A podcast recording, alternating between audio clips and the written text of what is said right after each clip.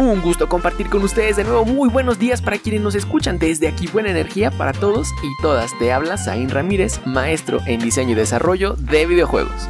Hoy día de recomendaciones quiero hablarte de algo diferente, algo que pueda adentrarte a ti o a tus hijos de una forma más profunda en el mundo de los videojuegos. Te hablo del libro La gran historia de los videojuegos. Habla de todo lo que siempre quisiste saber, sobre videojuegos inolvidables que cambiaron el mundo, los visionarios que los crearon y los aficionados que jugaron con ellos, de los salones de maquinitas a las primeras consolas en casa y de las computadoras personales a los dispositivos móviles. Los videojuegos llevan ya casi 50 años en nuestros hogares el autor e historiador de videojuegos Steven L. Kent ha sido partícipe de esa euforia y en este libro la ha documentado desde sus comienzos. Este excelente libro relata la increíble historia de cómo una afición que, aunque muchos no lo crean, en sus inicios era considerada marginal, se convirtió en todo un fenómeno cultural.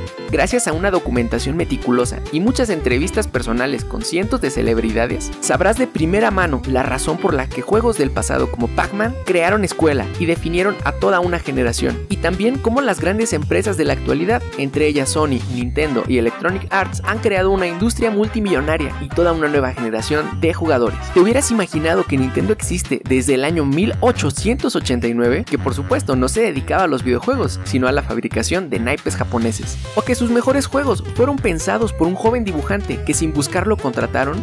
O que alguna vez se suscitó una escasez de monedas, porque todo el mundo las utilizaba no para comprar, sino para jugar la maquinita Space Invaders. Todo esto parte del libro La gran historia de los videojuegos disponible en los servicios de comercio digital como Amazon y Mercado Libre y por supuesto que también lo puedes comprar online en las librerías locales, en sus dos formatos, tanto digital como físico.